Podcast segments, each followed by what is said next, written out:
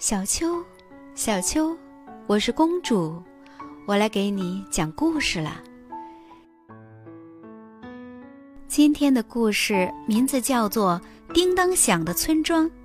叮当响村庄里住着叮当响的狗、叮当响的猫、叮当响的马，它们脖子上都挂着叮当响的铃铛，只要一动弹，就会发出叮当叮当的声音。有趣的是，叮当响村里的每一位居民都是从城里搬来的。狗原来住在富人家，活得挺自在的。自从系上了铃铛，那滋味就不一样了。猫以前住在一个穷人家里，那家的老鼠特别多，猫也挺满足。可自从系上了铃铛，猫再也捉不到老鼠了。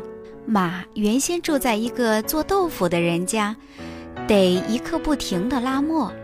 只要铃声一停，鞭子就会落在他的屁股上。马受不了这样的折磨，偷着跑了出来。他们在这里安下家，躲避人们的管束。那叮当响的铃铛却始终拿不下来。这一天，来了一个脖子上挂铃铛的小男孩。叮当响村庄一向平平静静，人们不会因为丢了只动物而来这里寻找。可这回丢了一个小男孩。男孩的父母自然就赶到了叮当响村庄。瞧你都干了什么，把孩子像这些可怜的动物一样用铃铛拴着！爸爸冲着妈妈大声的吼叫。妈妈辩解说：“我只是想看着他，保护他。”什么看着？叮当响的村民最讨厌被人看着了。爸爸大声地说：“叮当叮当！”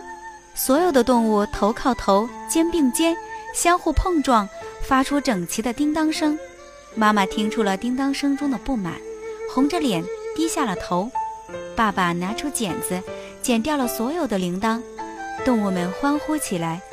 没有了叮当响的声音，它们跑得多轻松，多自在呀！好了，今天的故事讲完了，我们明天再见。